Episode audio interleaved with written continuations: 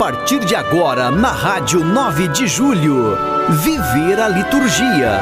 Apresentação: Frei José Moacir Cadenassi. Eis que a tua luz chegou, chegou. A glória do Senhor vem te cobrir. E as trevas não se adensam mais em Olá, ouvinte da Rádio 9 de Julho, sempre uma alegria transbordante neste cair de tarde, neste início de noite do dia do Senhor, quando podemos, ao longo do nosso dia, meditar, celebrar, ainda outras comunidades que estão celebrando, vão celebrar, enfim, nesta unidade pela fé no ressuscitado, estamos sempre reunidos num caminho promissor da vida em plenitude. E é depois desta ressurreição de Cristo que tão marcadamente recordamos no dia de domingo que a reunião da humanidade inteira numa comunhão de amor com Deus se faz gradualmente e o mundo entra numa fase decisiva de seu crescimento em vista da recapitulação universal em Jesus Cristo. E a igreja em tom de consciência e vocação, deve seguir o caminho do Mestre, a morte para gerar a vida. Eis o caminho de transformação. E é através dos sinais da história, incluindo sinais ruidosos até de destruição, como nos lembra hoje o Evangelho de Lucas, né? que tem uma relação histórica, aquele trecho proclamado com a destruição do Templo de Jerusalém no ano 70, todos os movimentos da história, inclusive as ruínas que ocorrem no período ou nos períodos da história, devem ser tudo meditado nesse caminho de transformação, como um verdadeiro renascer. Então, nesses praticamente últimos dias do ano litúrgico, nós já estamos no 33º domingo do tempo comum, ainda temos a 34 semana até o, o cair da tarde do sábado, quando será completo o ano litúrgico. Nós estamos vislumbrando, principalmente pela liturgia da palavra, nesses últimos domingos, nesses também últimos dias de semana, este tom de transformação que nós identificamos como o final de todas as coisas, como, na verdade, a dimensão de um mundo completo em vista da plenitude em Cristo Jesus. Então, que os movimentos da história nós possamos cada vez mais ler a luz do ressuscitado, porque é este o objetivo, e que nada nos impressione, mas tudo nos leve cada vez mais num tom de uma consciência, de um afeto relacionados ao movimento da vida, a transpor, a transcender na dimensão dos últimos dias, os últimos que serão verdadeiramente os nossos primeiros dias de novas criaturas. Mergulhados na vida de Cristo, exultamos de grande alegria. Liturgia semanal. Os seus feitos ecoam no mundo,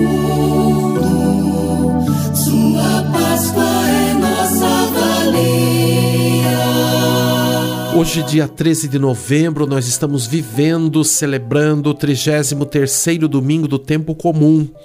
Nós também recordamos que o 33º domingo de todos os anos no tempo comum, desde o ano de 2017, é considerado na tradição da Igreja Católica Apostólica Romana o Dia Mundial dos Pobres. Então, este é o sexto ano consecutivo e esse dia foi estabelecido pelo Papa Francisco, marcando a conclusão do jubileu extraordinário da misericórdia. Então, é a sensibilidade do Papa, a sensibilidade da Igreja de Jesus Cristo, porque ele tem esse tom da representatividade na dimensão do patriarcado, como realmente o compromisso de erradicar esta chaga que está na humanidade, que é a miséria, que nós também chamamos de pobreza.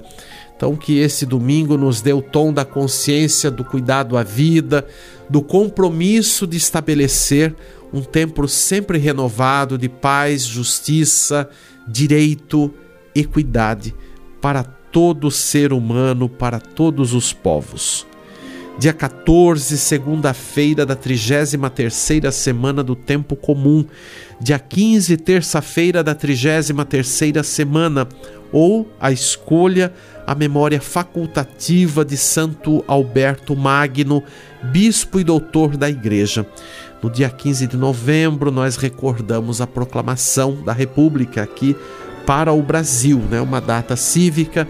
Então, rezemos também é, pelo nosso país, por todos os brasileiros, por todos os que nos governam, para que haja sempre a sensibilidade no caminho de conversão, no caminho de um verdadeiro serviço à vida, de promoção à vida e de uma entrega generosa, solidária à causa da vida para todos. É o que nós tanto clamamos ao longo do nosso tempo, da nossa história nesse Brasil, ainda desafiado por tantas injustiças e por tantas violências, inclusive a fome e o descaso com a saúde e a educação. Rezemos para que alcancemos caminhos novos e de recuperação da própria existência. Dia 16, quarta-feira da 33ª semana do tempo comum ou a escolha Memórias facultativas. A primeira, Santa Margarida da Escócia, ou a segunda, Santa Gertrudes, monja e referência da vida contemplativa na igreja. Dia 17, a memória de Santa Isabel da Hungria. Esta santa que vem da tradição franciscana, ela era uma terceira franciscana, praticamente contemporânea de São Francisco de Assis, né? ele que viveu entre os séculos 12 e 13. Santa Isabel também desponta nesse período e ela, como rainha da Hungria, né, mas que depois também foi destituída e foi injustiçada na corte diante da sua viuvez, dedicou né, a sua vida, e isso já fazia na, na, na, dimensão da corte, dedicou a sua vida de assistência aos pobres, aos marginalizados do seu tempo. Né? Ela que dá, assim, na tradição católica, a criação de hospital para que haja assistência àqueles que mais necessitam, aos mais empobrecidos. Então, dessa experiência de Santa Isabel da Hungria, que depois vão derivar também o que nós chamamos ainda de santas casas, não? E ainda alguns lugares para o interior, para os interiores tem essa terminologia, embora hoje as políticas hospitalares já são tão diversas e nem sempre, talvez, eh, estão num primeiro ponto dados a essa questão institucional da caridade, como no passado já foi muito mais isso em evidência mas também rezemos por essas instituições todas de assistência, de cuidados à saúde, pedindo a súplica de Santa Isabel da Hungria, para que haja muita inspiração nesse nosso tempo que também urge de caridade e de solidariedade. Dia 18, sexta-feira da 33ª semana do tempo comum, ou a escolha a memória facultativa da dedicação das basílicas de São Pedro e São Paulo. Essas basílicas estão na cidade de Roma.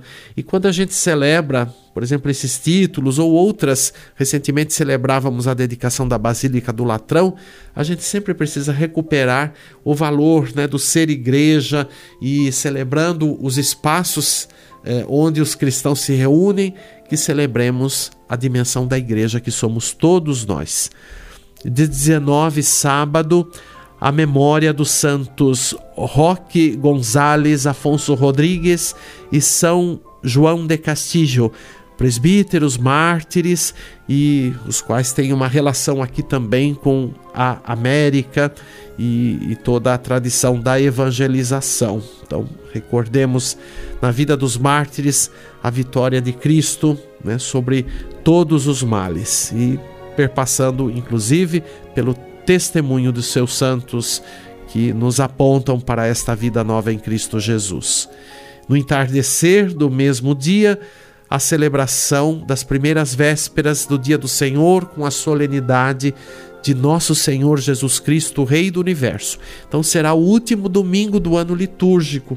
Então um dia muito marcante, especial para celebrarmos e coroarmos este itinerário né, deste ano da graça que estamos vivendo em Jesus Cristo e na perspectiva de um novo ano que virá com o primeiro domingo do Advento. Você está ouvindo Viver a Liturgia com Frei José Moacir Cadenassi.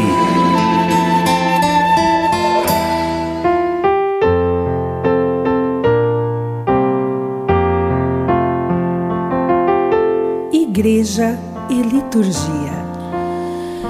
Eu escolhi hoje o tema da liturgia e escatologia, né? Nós já que estamos nesse 33º domingo do tempo comum, a liturgia da palavra hoje está em cheio falando da dimensão da escatologia, ou seja, a conclusão dos tempos pela dimensão do messianismo de Cristo e pela expressão do seu senhorio, né, sobre toda a criação, sobre todo o universo, sobre todo o cosmos.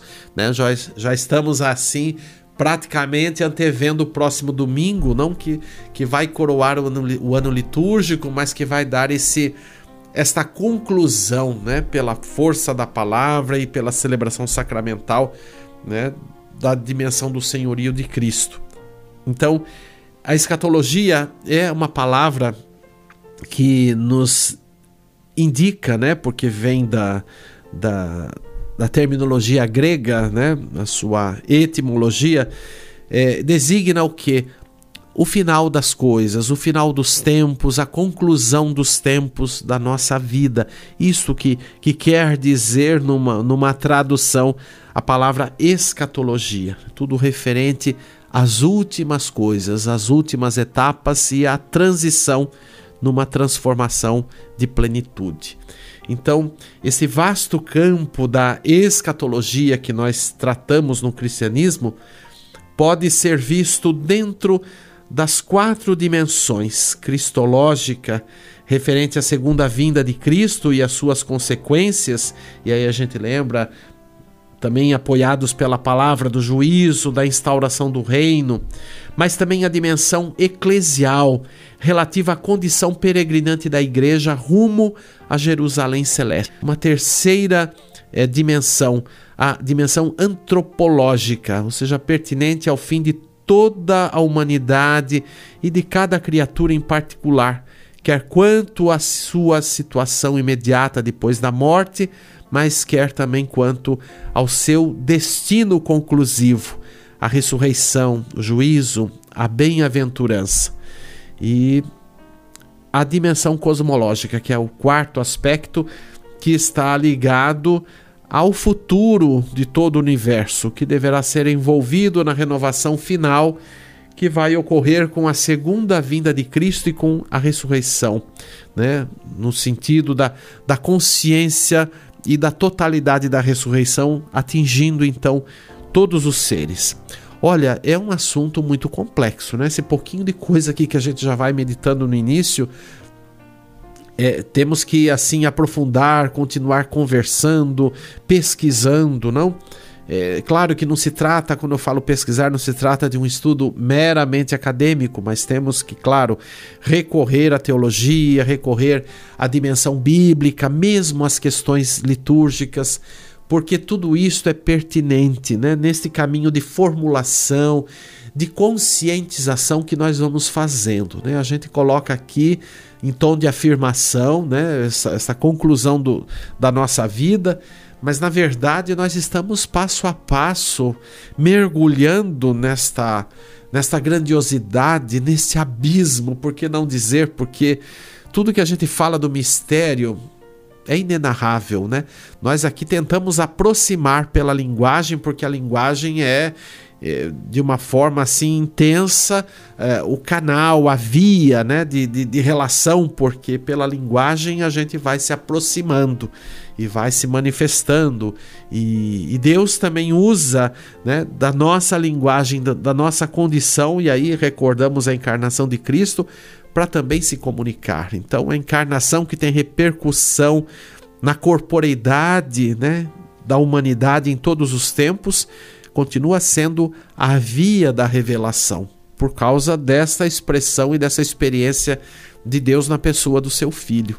Então nós estamos sempre atentos é, para que estejamos assim inteiros nesse caminho e nesta vida, para que tenhamos um sentido e cada dia possamos ressignificar a nossa existência sempre à luz da revelação da palavra de Deus e o reconhecimento desta ação de Deus nos fatos da história. Então é um osso duro de roer, hein, tudo isso. para falar a verdade numa linguagem até aqui figurativa, não e até num ditado popular, osso duro de roer. Eu gosto de falar essa expressão porque é algo que demonstra o quanto que a vida nos desafia, não? E que não é uma coisa assim tão facilmente digerível, mas que nós estamos aprendendo, nós estamos caminhando, né? E é desta maneira que esta escatologia, essas questões dos últimos tempos, envolve sim o nosso presente e a dimensão essencial da experiência humana e de toda a vida cristã. Então, no centro da escatologia está Jesus Cristo, que com a sua ressurreição gloriosa inaugurou esta escatologia, isto é, a realidade nova e definitiva da história. Olha, pode parecer contraditório, né? Mas nós já estamos ressuscitados, nós já estamos plenos por causa da graça de Cristo.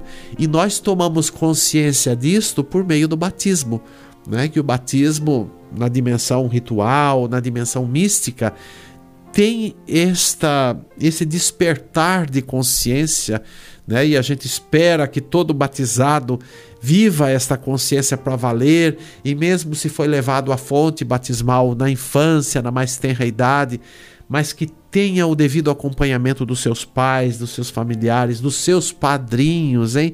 Olha aí, a gente recorda a importância de quem leva um filho e uma filha à fonte do batismo, o compromisso de alimentar esta vida de fé, de nutrir, de conduzir. Aliás, conduzir é o espírito que conduz, mas de orientar, né? de apontar, que essa é a nossa função: apontar o, o nascente, o oriente, a fonte e assim por diante. Então está aí né, uma, uma coisa que pode parecer antagônica, né, contrária, opositora, né, como que nós já somos plenos, mas estamos caminhando é, nesse caminho de, de plenitude. Olha que redundância, caminhando, né? Mas estamos caminhando à plenitude.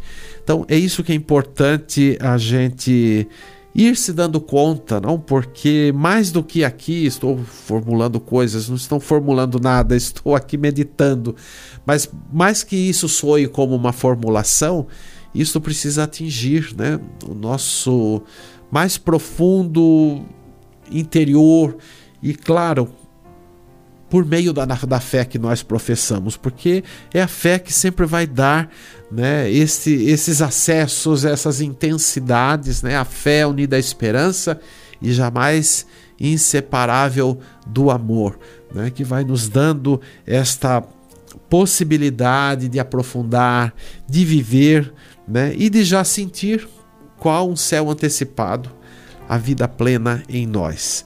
Então, é, desta forma que Cristo é o centro, porque ele venceu todas as nossas expectativas, ele venceu todas as nossas buscas, ele venceu, enfim, a nossa morte e o mal que também nós trazemos.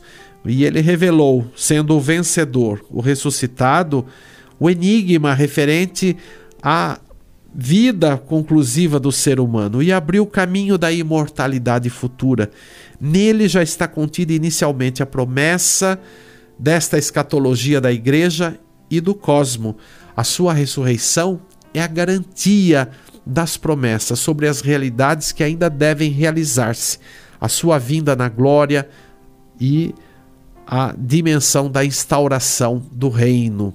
Então, a liturgia da igreja, como testemunho as fontes mais antigas, e aí revemos a história da liturgia sempre expressou de maneira exemplar esta visão escatológica centralizada na ressurreição de Cristo e na espera da sua vinda, reconduzindo tudo à celebração do mistério pascal, síntese da história da salvação.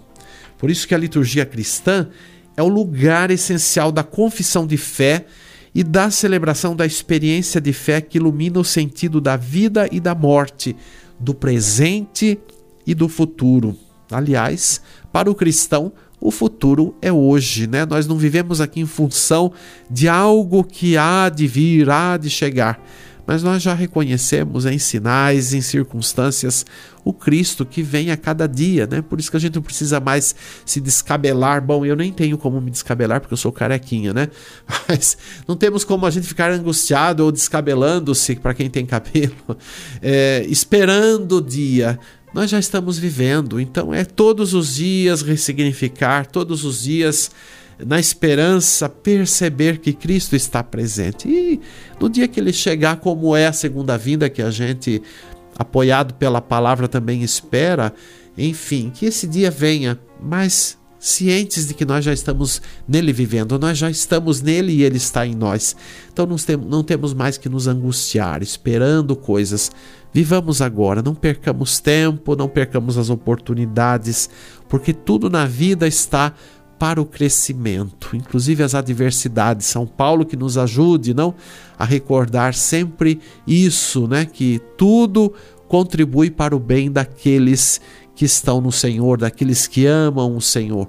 Então que a gente leve em frente, né, esta certeza pela fé de que o Senhor verdadeiramente está vivo e presente no meio de nós.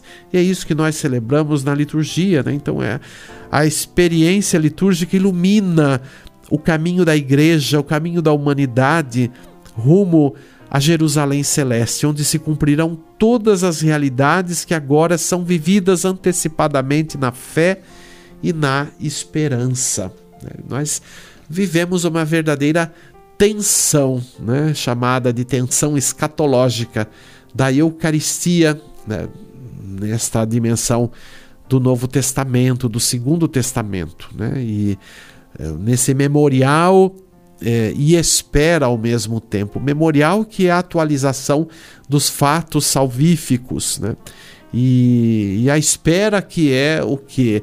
A, a plenitude da nossa vida por meio desse mistério, ou seja, a realização total na nossa vida, sem mais agora véus, sem mais resistências, né? principalmente as resistências, porque o que ainda nos impede muito de viver plenamente são as nossas resistências, até as nossas obscuridades. Então, a luz de Cristo está para iluminar os ângulos mais obscuros da nossa vida. Então, nosso trabalho nada mais é no caminho da conversão do que ir permitindo, sem reservas, sem medos, que Cristo nos ilumine. Estamos num caminho verdadeiro de iluminação. E, e é isto que a liturgia proporciona, nos ajuda a cada vez mais adentrar na força deste mistério. Por isso que a igreja clama sempre, e é o que vamos recordar na proximidade do advento, né? Aquilo que está lá no, no Apocalipse, lá no capítulo 22, exatamente o versículo 20. Maranatá, vem Senhor Jesus. Nós continuamente estamos clamando esta vinda no sentido de mais percebermos esta presença. Né? Então, por isso que assim nós estamos vivendo este caminho e já podemos dizer que em Cristo vencemos todos os males e estamos plenamente na vida. Canto litúrgico. Nós vamos ouvir um canto muito profundo, muito belo, chamado Jesus Cristo, Esperança do Mundo é, que nos traduz bem a mística deste concluir do ano litúrgico, mas particularmente desse 33º domingo do tempo comum. Este canto já faz parte há muito tempo da, da, do nosso repertório. Ele até nasceu de uma experiência ecumênica, né? interessante, bom lembrar isto.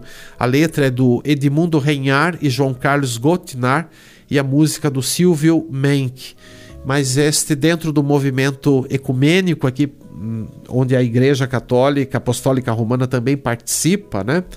É, nós adquirimos o conhecimento deste canto e também o introduzimos no nosso repertório litúrgico, porque ele é tão intenso na sua letra e na sua melodia. Vamos ouvir e meditar o sentido deste domingo com Jesus Cristo, esperança do mundo.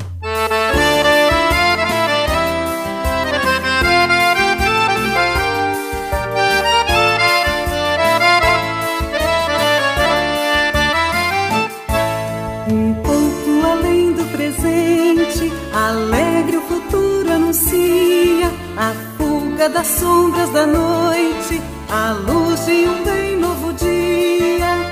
Venha o teu reino, Senhor, a festa da vida recria, a nossa espera e a dor. Transforma em plena alegria a nossa espera e a dor. Transforma em plena alegria. Aê, aê, aê, de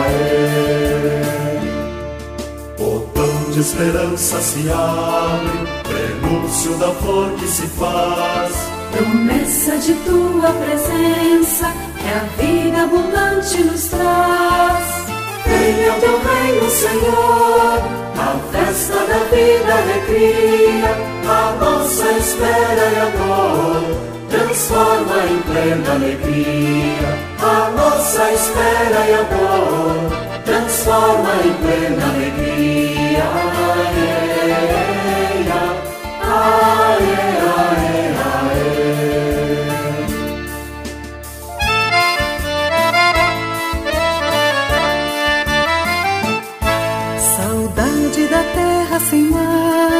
Do Éden de plumas e flores, da paz e justiça irmanadas,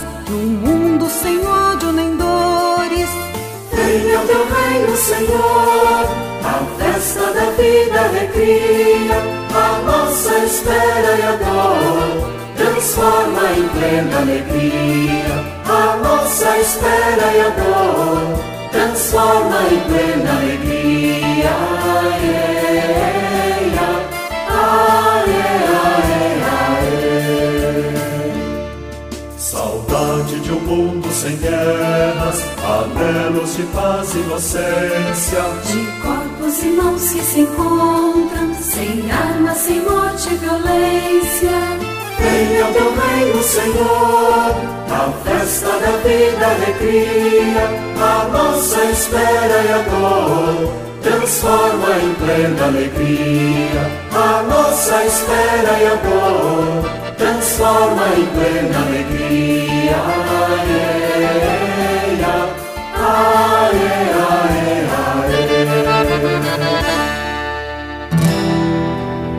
Você está ouvindo Viver a Liturgia com Frei José Moacir Cadenassi. Juntos rezemos como igreja. Senhor nosso Deus, fazei que a nossa alegria consista em vos servir de todo o coração pois só teremos felicidade completa servindo a vós, o Criador de todas as coisas. Por nosso Senhor Jesus Cristo, vosso Filho, na unidade do Espírito Santo. Eu agradeço sua companhia sempre prazerosa nesses domingos da 9 de julho. E eu espero você para a próxima semana neste Viver a Liturgia. Mas continue sempre com a programação da rádio, diversa, especial. E assim juntos, parceiros no caminho da evangelização. Um grande abraço, muita paz e que Cristo triunfe na sua vida. Você acompanhou o programa Viver a Liturgia. Apresentação: Frei José Moacir Cadenassi. Eis que a tua luz chegou, chegou. A glória do Senhor vem te cobrir. E as trevas não se adensam mais em ti.